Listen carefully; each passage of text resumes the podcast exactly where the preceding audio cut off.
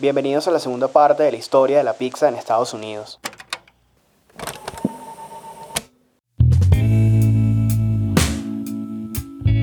Mi nombre es Carlos Ventel, sígueme como arroba Carlitos Telling y esto es el final de la primera temporada de Margarita la Soberana, un podcast de gastronomía. En el episodio anterior empezamos un viaje en Brooklyn, Nueva York, que nos llevó hasta Ohio, buscando las historias que hay detrás de los diferentes estilos de pizza que surgieron en Estados Unidos. No olviden que vamos de este a oeste hasta llegar a California, donde la pizza ha ganado espacios pues en esta parte del país la gastronomía asiática y mexicana tienen más influencia. Si quieres saber cuándo y cómo llegó la pizza a Norteamérica o qué estrella de la NBA está ganando millones con esta comida, escucha la primera parte de este episodio.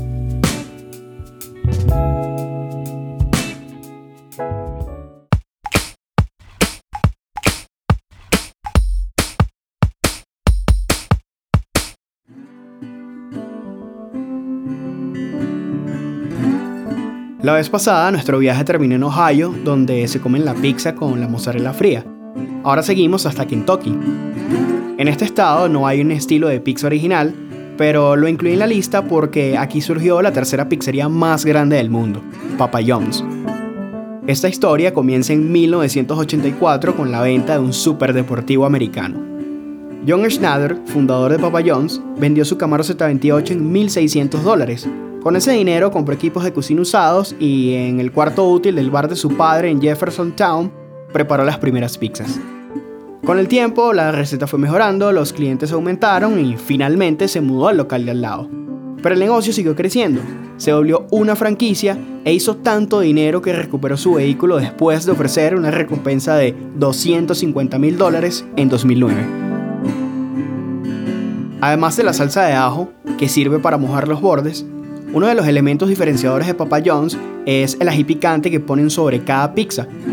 Esta idea es de John y empezó como una cortesía hacia sus clientes, un detalle que hoy representa el 25% de la producción de ajíes en Turquía. Desgraciadamente, por un polémico comentario, este emprendimiento de ensueño no acabó bien para John. En una teleconferencia mencionó la palabra nigger, algo imperdonable en la sociedad estadounidense cuando sale de la boca de un blanco. Por eso renunció voluntariamente a la presidencia y ya no es la imagen de la compañía. Pilas, cualquier comentario de John Schnatter no representa en lo absoluto el pensamiento de Papa John's.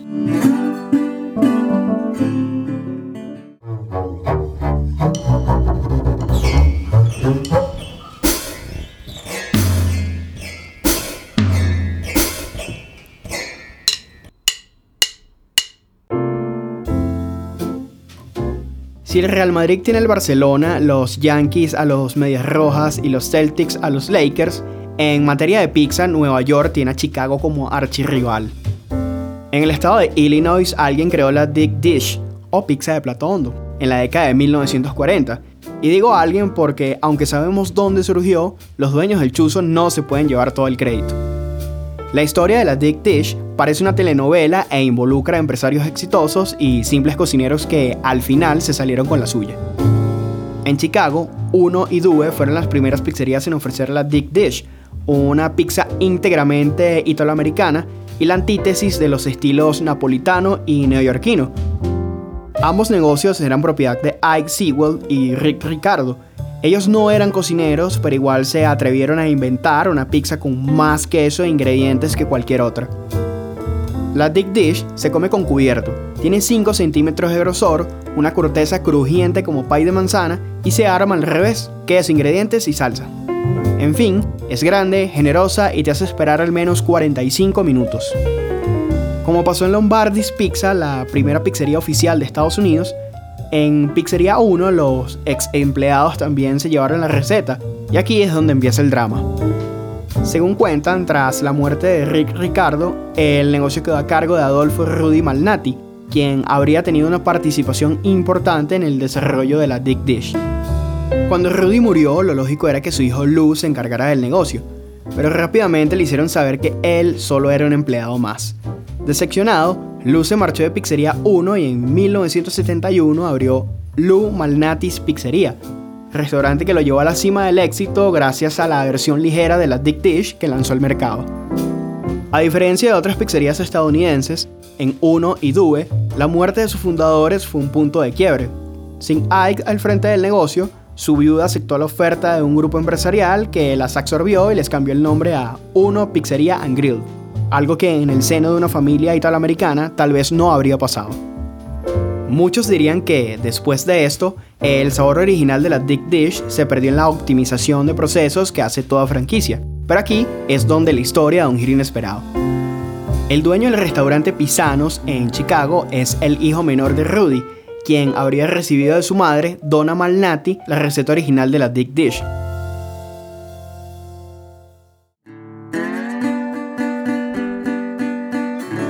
Si nos adentramos en el interior de Estados Unidos, en San Luis, Missouri, hallamos una pizza que tiene su propio queso.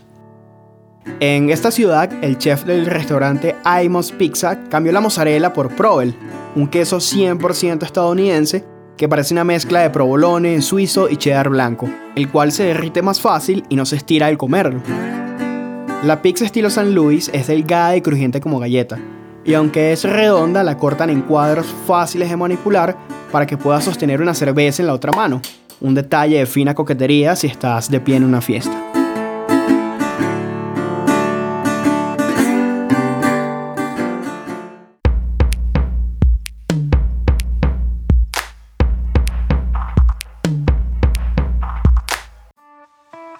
Ha llegado el dato y el momento de hablar de la pizza que amas u odias, la hawaiana.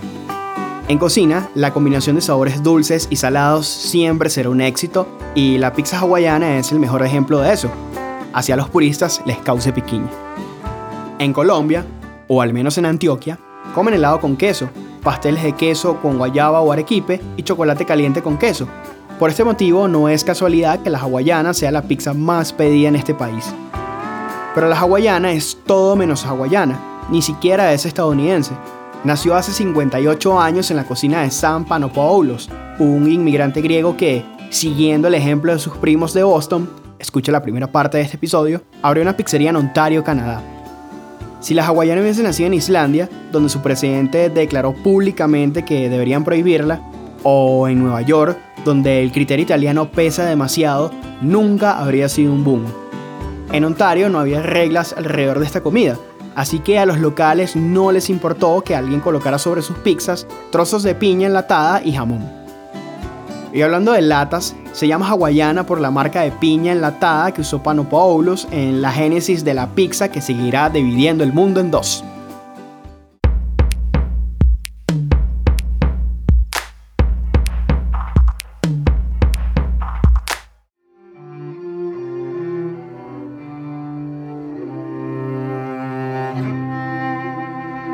Cuando escuchamos la palabra Kansas, seguro pensamos en El Mago de Oz, el libro que narra las aventuras de una chica llamada Dorothy Gill en una tierra fantástica.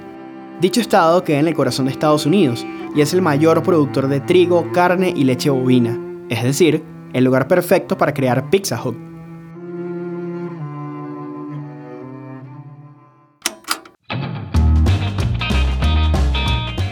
La sexta franquicia de comida rápida más grande del mundo nació un 15 de junio de 1958 en una pequeña casa en la ciudad de Wichita.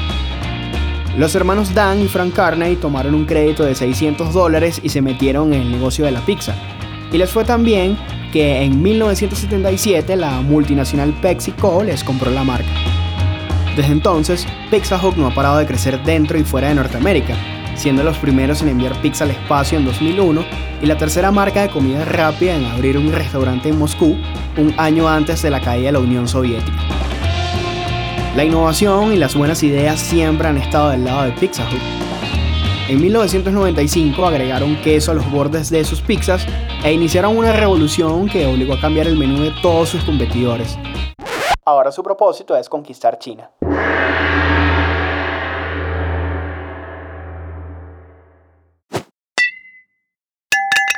Para entender el nombre del próximo estilo de pizza basta con ver los logos de los equipos de béisbol, hockey y soccer de Colorado.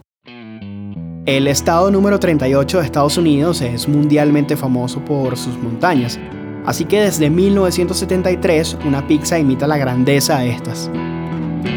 Bojo's es la casa de la Mountain Pie, un estilo de pizza que se vende por libra y se prepara a gusto personal. Algunos la comparan con la Dick Dish de Chicago, pero fuera del tamaño y la gran cantidad de ingredientes que puedes agregar, no hace falta cubiertos para consumirla. La Mountain Pie es un verdadero 2x1, ya que sus bordes son tan grandes y esponjosos que al final los puedes bañar en miel y comerlos como postre, un detallazo que hace volver a sus clientes.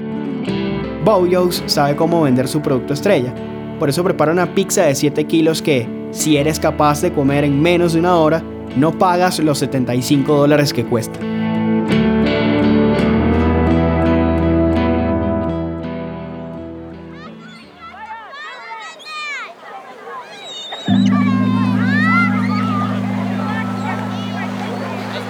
Como anuncié al principio del episodio, la cercanía de California con el Océano Pacífico y su lazo histórico con México hace que los habitantes de este estado consuman más ramen y tacos que pizza.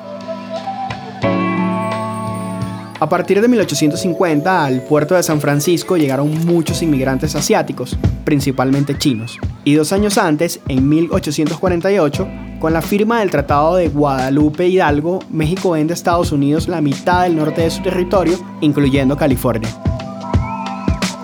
Así es como asiáticos, latinos y estadounidenses han convivido por años en este lugar. Por eso no es extraño que mezclen los burritos con el sushi y el ramen con las hamburguesas, mucho menos que el lujoso estilo de vida de sus principales ciudades haya sofisticado a la pizza. 7 de los 10 lugares más costosos para vivir en Estados Unidos están en California. Aquí el poder adquisitivo es alto, así que la pizza debe estar al nivel de sus comensales. Alguien que supo sacarle provecho a esto fue Egg Ladu, el chef que elevó la pizza estadounidense a la categoría gourmet. Latu agregó nuevos ingredientes, como salmón ahumado y pollo barbecue. Así llamó la atención de los críticos gastronómicos y del chef Wolfgang Puck, quien le ofreció trabajo en el restaurante Spago después de probar su pizza de ricota, pimientos rojos, paté y mostaza. Egg también es responsable del menú de California Pizza Kitchen, la franquicia de pizza estilo californiano más popular del mundo. Lamentablemente, este brillante pizzero murió en 2007, pero su legado sigue en la cocina de todos los cocineros que trabajaron con él.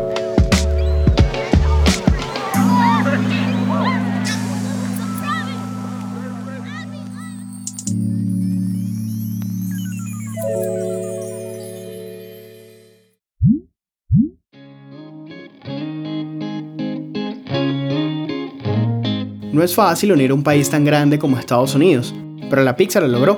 Eso sí, alrededor de varios estilos que la mayoría de las veces dicen cómo son los lugares y las personas que, sin problema, la adoptan y cambian a su gusto.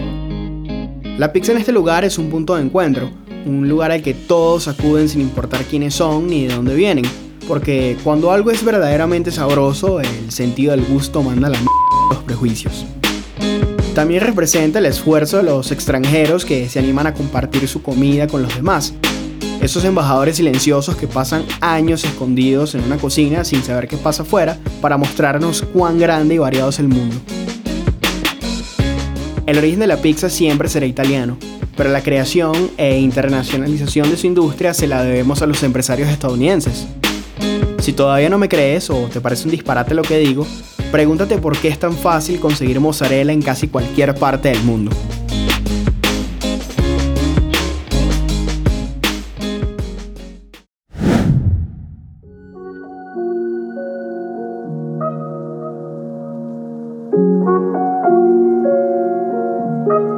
Después de seis episodios en los que aprendí un montón de cosas, eh, no solo de la pizza, sino de historia, de cómo hacer un podcast desde la parte creativa y la parte técnica, ha llegado el final de la primera temporada de Margarita la Soberana, un podcast que estoy haciendo desde junio de 2019 y el cual espero seguir haciendo con todo el cariño para las personas que han escuchado este proyecto. Muchos me han acompañado desde el principio, eh, otros se han ido sumando, pero lo importante es que siempre a mí ha llegado ese feedback, esa retroalimentación, porque mi propósito con este podcast es seguir usando la pizza como un vehículo para contar una historia que generalmente irá más allá de la suma de unos ingredientes, de unos procesos, sino de todo lo que pasa alrededor de un plato de comida, que en este caso es la pizza. Mi nombre es Carlos Pimentel, sígueme como arroba Carlitos Telling, y esto fue el final de la primera temporada de Margarita la Soberana, un podcast para Pixalovers.